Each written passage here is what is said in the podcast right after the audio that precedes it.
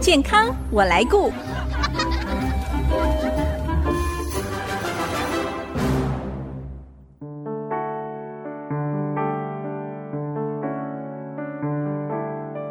听众朋友，大家好，我是王淑荣，欢迎收听《健康我来顾》节目，一起关心你我的健康。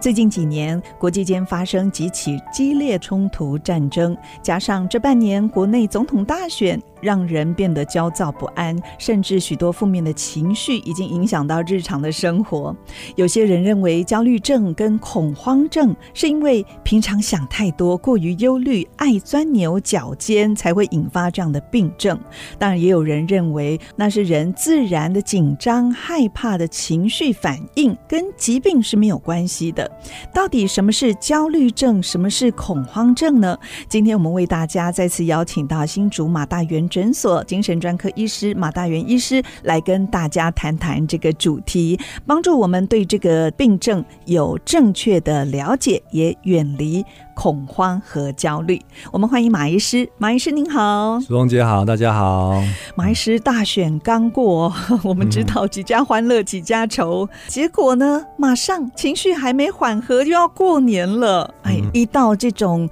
大的节期，又是一个很大的压力源哦。对，可能有些人就已经开始有莫名的焦虑了。嗯、那我想请教马医师，这种紧张、焦虑的情绪是正常的吗？嗯、呃，焦虑你可以把它定义成是一个就是生物求生存的一一种机制啦。怎么说？对不对？你看我们我们讲最原始的这种生物哈，比如说变形虫，嗯、对不对？对，一个大的变形虫。盯上了一个小的变形虫，然后慢慢的靠近它，准备把它包围起来，把它吃掉。然后这个小的变形虫，它一旦察觉之后，它就要启动全身，对不对？嗯，启动全身，所有的能量拿来加快速度，然后然后跑掉。对，只要跑得比这个大变形虫快，它就存活下来了。嗯，那这个动员全身去因应重大的压力的这个机制，在我们人这样比较复杂的动物身上就。感受到的就是一种焦虑，所以它是一个保命机制啊，是自然反应。对，所以你的焦虑出现的时候，嗯、你第一个就先不要讨厌它，因为它嗯这个是帮助我们世世代代老祖先，还有帮助我们自己求生存的一个非常非常重要的机制。嗯、好，我讲最常见就是平常不想读 书，对不对？嗯，对。然后考前就哇，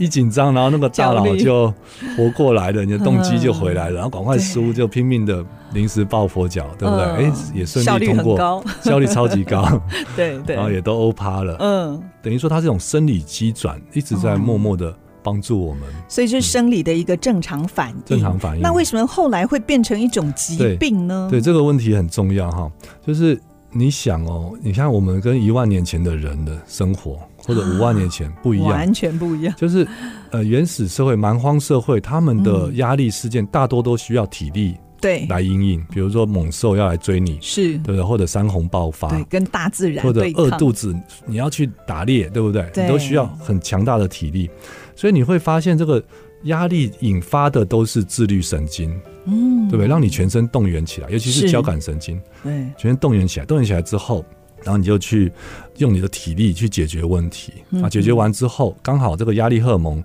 也用完了，啊，事情也解决了，哇，你就会进入一个很平静的状态，放松。所以有一本书叫做《为什么斑马不会得胃溃疡》， 对，就好酷的，很酷的书名，对不对？就我们想象，我们以为非洲大草原的动物很悠闲，没有，就是所有的动物都要吃它嘛，而且是偷袭的，突然跳出来，哦，对，它会吓死斑马。嗯就我们坐在路边摊吃东西，突然有人要砍你，哇，你跑跑跑，坐下来休息，喘喝个水，哇，有人要要要揍你， 对。而且是突然跳出来弄，嗯，你想这个人会不会崩溃掉？会呀、啊，会嘛。但是斑马为什么不会崩溃，不会得胃溃疡？为什么？因为就是他在逃跑的过程中把压力荷尔蒙消耗完了，他身体又恢复平衡了。哦，运动哦。对，而且甚至他搞不好他心理上也觉得很有成就感。你看我今天又赢了， 嗯对，他很嗨，他会他会分泌一些像脑内啡啊、对多巴胺这些物质，让自己进入一个很嗨的状态，然后就开心的继续吃东西。哦哇，好棒的例子哦！或谈恋爱，对不对？好，斑马不 会有胃溃疡，但是。是现在人的压力都变成静态的了，嗯，所以老师叫你把作业交出来，都是坐着，对，然后老板叫你下班前把这个报告完成，对，那你听到这些指令，然后你的压力荷尔蒙也是一样，跟老祖先一样分泌出来喽，哼可是你不能冲去打老板，也不能跑跑跑嗯对跑出公司我啊们。就在胃里对面你只能翻滚，对，所以这些压力荷尔蒙在你体内一直上冲下洗 啊，呃，等于叫英雄无用武之地啦。嗯然后你到了下班回去，这些压力荷尔蒙都还在哦，嗯， 然后睡前它都还在哦，所以你脑袋根本静不下来，就又变成失眠了哦。。是，所以如果从这个角度来看哈，压力调试的第一个方法就出现了，就是要运就是要动。运动。对，就压力越大，你越要动起来，因为我们身体本来就是这样子设计的。那我们刚才讲到，就是焦虑症跟恐慌对啊这两个是不太一样，是不是？像有人会把焦虑跟忧郁连在一起所的，以我们我们精神科的分类其实很混乱了嗯哈。那我们简单的分就是二分法，严重的叫精神病，嗯，哦轻微的叫做精神官能症。那所谓精神官能症，就是焦虑合并身体症状。哦，那身体症状就是胸闷啊、心悸啊这对些，对嗯我们就是我们讲的自律神经失调。是好，那这一类的精神官能症又分成好几种，比如说转化症啊、什么解离症，然后今天讲的就是精神官能症中的焦虑症。那那恐慌呢？恐慌是焦虑症里的一种，哦，，那恐慌就等于突然发生极度的焦 虑急性就的像一焦个人虑，掉到一个水里， 对，快淹死了，那个状态叫做恐叫恐慌。慌。那嗯一整天哈不高不低的，都觉得好像有心头有个事情在烦，嗯没有什么安全感，担心这个担心那个，大事小事都担心，是这个叫做广泛性焦虑症。广泛性广泛焦焦虑虑，，那还有特哦别针对特别的压力源的焦虑哦，比如说最常是见叫做社交焦虑症，对对，就孩子哦上像台哇嗯演讲他讲不出话，发抖还有过年过节，你对看马上要过年对要了，就要有那面种对亲 友就会对很多焦的虑，焦虑。有的人甚至连跟店员讲话他都不敢，哦，对啊，最严重就会关在房间里不出门是。社交恐这惧，叫社社交恐惧啊，嗯现在就简简称叫社恐嘛，对社恐啊，也就是一种社交嗯焦虑。还有一种呃，就是特定的焦虑，比如怕高啊、惧高症、嗯，对，怕怕打针啊、会晕是针，然后再来就是呃，官能症里面最难解决的叫做强迫症，嗯，强对，迫症哈，就是重复洗手啊，重复检查是东西。大概整个焦虑症的架构是这样子，是，所以这个已经在医学上已经进入了算是疾病的症状。嗯。对，如果造成生活达很到大的疾困病的哦很大的困扰，就叫疾病。而如果没有这么大的困扰，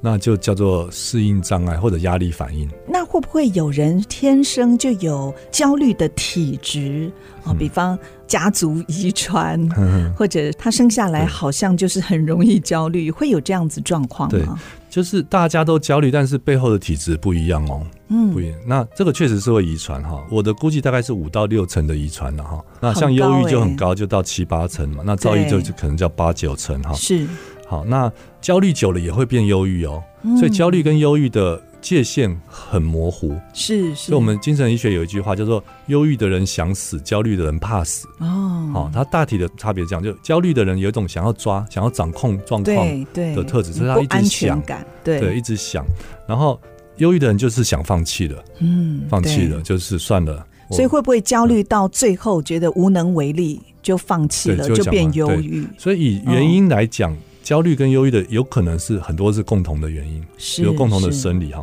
嗯排名最多的是属于血清素不足的体质，嗯好，就血清素在大脑让人平静嘛。嗯嗯让人平静。那血清素不足的人，他就会容易焦虑、烦躁、易怒、执着、好冲动。好、嗯所以你的老公如果说哇，回到家好，就是一言不合就会暴怒，嗯好，嗯那他很可能是一个血清素不足的人，就是体质上是不平衡的。所以是天生血清素就不足，嗯这是天对生的，不对这是哦也可以说是大多数是遗传而来的。对，嗯嗯，那再来就很多好其他的其他的这个体质哈，比如另外一种人，他的体质是多巴胺过高，嗯多巴胺过高，往下一站就是正肾上腺素会过高，嗯再往下一站就是肾上腺素会过高，是所以这种人的焦虑会合并心跳加快、血压上升，有时候会很危险哦。好，就是我把它叫做假性高血压，哦对，哦就他上班的日子量血压都很高，呵呵他休假或者去国外度假，哎，量血压都正常。哇，所以是心理的因素哦，对，那这一影群响人到就要生理降，他的交感神经，或者把多巴胺稍微降下来，哎，他就觉得舒服了。所以他不嗯应该是吃降血压药， 他应该要解决对，这要个要舒压，最根本的问题，还有其他的原因，像缺乏运动啊，嗯或者发炎体质。有的人是因为是嗯神经系统发炎，所以他的神经变得很躁动。对。好，所以其实原因比我们想象的还要多。嗯哎，那有没有一些是外在环境或后天，像有嗯，烟酒成瘾，甚至使用毒品的人，哦是不是也出现这种这个焦互虑？为因果、哦，哦，对不对？就是比如说我好焦虑，那有一次我喝了酒，比如说我是社交焦虑，对不对对？那有一次聚餐我喝了一点酒，哎、哦发现有我放松大了脑放松之后，我我也可以跟大家一样口若悬河，很幽默。对，那我就会觉得酒是好东西，嗯，就会三不五时就想喝。你在卖场会看到一种方形的嗯，瓶子，扁扁的，对，那个就是国外他们上班都穿西水装，对，就放可以在西放装在 对有。就是要开会的啊，我去一下洗在手影间，集就有偷偷看的到喝一，，甚至偷喝一下偷加在他的咖啡里啊、对果汁对对里这样子。对。然后，但哦是烟酒这些毒品又会进一步的让大脑失去平衡，就会又加重你的焦虑忧反而郁，更糟所。以他们互为因果。嗯，对。好，谈到这里休息一下，待会儿我们继续再请马大元医师来跟我们谈焦虑与恐慌。马上回来。我在乎，我能够，我来改变。With I see miracle comes again。I see 九七五。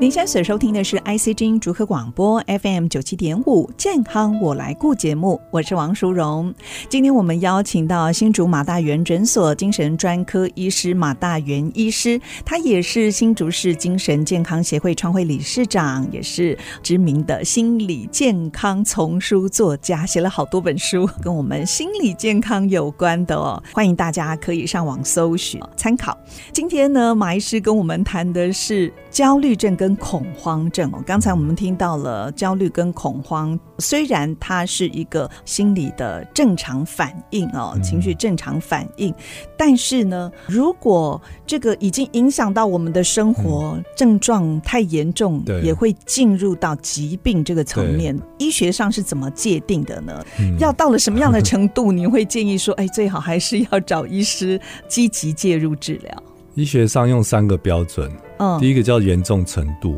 是第二个叫持续时间，哦啊，，第三个就是功能障碍。嗯好，那严重程度如果比较客观的话，会有一些量表了哈，比如嗯说有一个台湾人焦虑量表吧，好像是这个名称哦。还特别写台湾人哦 好像，是因为针对我们的环对因境为、各个国人族的群不一样嗯对是那大家可以做一下，就是看你的分数会不会到到很高。好，那嗯，哎但是严重程度，我觉得自己就可以感受，对对不对？比如说这个焦虑让你动起来，嗯把事情做更周详的准备，是对不对？像考试前这一种，嗯，好或者会议，那这很好啊，很这正个面，这个就就很不错。很正常，对，好，所以严重程度是自己内在就客观的去评判。嗯，好，那然后再来就持续时间， 嗯，就它的长短。比如是一个考试，你可以看一下，好，比如说考前三天很焦虑，嗯我觉得很也正常正。常，啊，哦有的人甚至只有考前一天 会焦虑，对。那你考前一个月就开始睡不着了，那就哦，这有点怪怪的长了对不对？或者对考完了，哇，它还在持续，对哦不对？，说是，比如说超过半年就叫做广泛性焦虑了嘛，所以时间的时间持续对。长久，哦那以恐慌来讲，就是它的频率啦，比如一个月，哎，这种呃上高速公路啊，嗯哈，或者是开会的时候有这种恐慌的感觉，一个月一两次，还好我觉得还好了哈，嗯。就准备一些备用的药物就好了。那可一是天每一次开车，每一次开会，对，都会如这果样频率这么高，对不这对？样甚至也一天三次，可能那要可能一定要帮助寻求协助。像您刚才说严重程度哦，嗯就是说有压力或者是有焦虑的事情，激发我们更积极去做，这个也算正常 OK。但是如果严重到说、嗯哦，我都不想面对了，我就把自己关在家里面，连门对都不放弃出了，嗯那这个就是严重了，对就是到达病症的程度。对，因为我们身体都有个自我平衡的机转，对，哦是比如说你从事很艰困的激烈运动，嗯，你会发现到某个程度，哎，会觉得有一种舒服的感觉，对对不对？就是嗯叫做脑内啡啊，是或者多巴胺，它一分泌，哎，就会觉得很舒服。所以你嗯你跑完马拉松，你觉得好累，下次绝对不要再跑了。但是哎，你看下个月他又又去跑了，对，嗯好，所以但是你如果这个身体的这种平衡机制不见了，就纯然的都是负面的感受，嗯，然后造成这个第三个叫做功能障碍嘛，比如说嗯哼本来可以工作没办法工作，都没办法工作，工作的效率、对专，注力、记忆是力又 下降，连家庭睡主也妇不行睡了，对，也睡不好了，没办法恢复疲劳，哦家庭主妇饭都不能做那对了，，或者小朋哦，友成绩很大幅的下滑，嗯这个就一定要注意。是是嗯，那您会建议是找身心科吗？诶，如果是小朋友，可以先从学校的辅导体系，哦，好，先好寻求协助。嗯，那如果是大人的话，最方便的身心科的评估，嗯或者，是你觉得好像还蛮纯然是心理层面的，嗯哼，好，那也可以先从心理心理相关资源开始，咨商所嘛，嗯，嗯智商好或者心理治疗，或者像政府也有推动。呃，叫做社区心理卫生中心嗯，好、可以去寻求协助。好像一年有两次是免费的，是不是？嗯，对，它有一定的哦次数限对制。对，好，哦那或者是一般的，只要讲讲话，你就会觉得很抒发的话，是，像张老师或生命线，对不对？也有这这种都可以专线都可以。嗯，嗯，我有一个问题想要请教马医师哦，像嗯不管是焦虑或者是恐慌症哦，嗯有所谓的急性发作嘛？那在发作前是不是会有前兆呢？，嗯对。如果以焦虑来讲，哈，就是你的身体会产生变化，嗯就事情来了之后，你身体产生变化，但大是多数都是交感神经的变化，嗯就开始觉得嘖平常感受不到心跳嘛，但是你如果嘣嘣嘣每一下都会感蹦蹦受到对，那这就叫心悸，哦，而对不且对会有胸闷，会不会会胸闷有的人感闷觉，吃不下饭了。对，对不对？然后哦、晚上就比平常更难进入睡眠了。是嘿是，那这些都是很早期的征兆。嗯，像很快就要过年了，嗯发现平常这种焦虑感就越来越重，结果嗯一等到家族相聚的那一刻，就发现哇，自己好像这种焦虑恐慌就要发作，那嗯对这样子怎么办呢、对，就是如果它像股票一 样，对不对？一直往上，是一直直成累长啊积， 对对 对，对。如果是波动性还好哦，比如你想到的时候，哇，担心了一下，是啊，转个头，啊，看电视还是划手机，哎，那个担心又不见了。对我觉得来来去去的焦虑，这个每个人都有。对，但是越但它累积越累积越多，高然后甚至都已经脸麻，然后压力大到对已经没有这办个法，就那怎么办？所以我常讲，就像是灭火，对哦一个小火苗，你就要把它扑灭，你不能不等要累积整个房间烧起来哦再来对对处理，对对不对？那个是时候就叫做恐慌了。所以哦恐嗯慌很难自救，啊，恐慌甚至进到下一阶段叫做过度换气嘛，对我们看电影知道对他恐慌症发作，就拿一个纸塑袋纸袋、塑胶袋，或对，塑胶袋，就对这样子因大为口那个呼状态吸嗯下，他的皮肤会发麻，甚至手脚会抽筋，然后感觉自己快要死掉，会会非常哦是非常恐怖。嗯好，但其实只是你的呼吸过快，哦你的二氧化碳不足了，是所以用那个一个纸袋或者塑料袋把二氧化碳回收，大概三五分钟就是好嗯可。以舒缓的，对哦所以自己比较可以做的是前面那个不要累积火苗对扑灭，哈，太简单了。比如说你去嗯洗个脸，啊对不对？或者或者在离公开司现场，对，深呼吸哦，展一下，对嗯对对，嗯拉拉筋或者爬爬楼梯，是，对不对？或者呃，喝个你喜欢的饮料，对不对？嗯好，或者找人聊一下天，对，好，就是任何方法哦，就可以把这个累积的这个不舒服把它打断的都可以。嗯那更有效的就是前面讲的很激烈的运动，嗯，嗯所以你下班你压力赶越快大去，运你越动要花时间，尤其是有氧类、有氧性质的运动是，好，它可以把你的压力荷尔蒙燃烧掉。快跑， 对，甚至这种这类的嗯运动，它还可以促进脑细胞的活化，就嗯，一一方面循环变好了嘛是，大脑可以把大脑的废弃物带走，对，然后甚至还可以促进脑细胞再生。嗯那你脑细胞再生了，你解决问题就更灵活了，对不对？思考是事情就可以从各个面向去思考了。嗯，有时候只是一个认知卡住了、哦，对对吧？就是面对亲朋好友为什么会紧张？嗯但是如果你会一些谈话的技巧，嗯，对不对？你跟人会谈到他的内心，像我很鼓励，比如说过年哈，如果有长辈问东问西，你就对邀请他谈那个。嗯。哎，我很好奇你小时候啊，你怎么跟姑丈认识的？哦，赶快就转个话题。对，其实当事人都很爱谈， 对，然后你就越来越往往前面。啊，那你你童年呢？你爸爸妈妈会很凶吗？嗯，然后其实这个机会也可以让我们跟这些长辈更深的连接，是因为他们过是几年就过世了哦，对不对？所以很少人知道爸爸妈妈的童年怎么过的，对，更少人知道阿公阿妈的童年怎么过的，嗯，对不对？那我觉得这都很宝贵的资讯。对，那你你真的很单纯的好奇，跟长辈聊这些，他们会很开心，对，会跟所你以分享。嗯所以就要事前预备 这样子的一 个冲突练就习。像一个人很会 游泳，你把他丢到水里嗯，他不会恐慌，他反而游得很开心哦。是，所以平常多多练还是有帮 助哦，这是很好的提醒。那如果说焦虑、恐慌，您刚才说，不管是嗯呃时间，还有严重程度，甚至已经到达功能障碍了，嗯那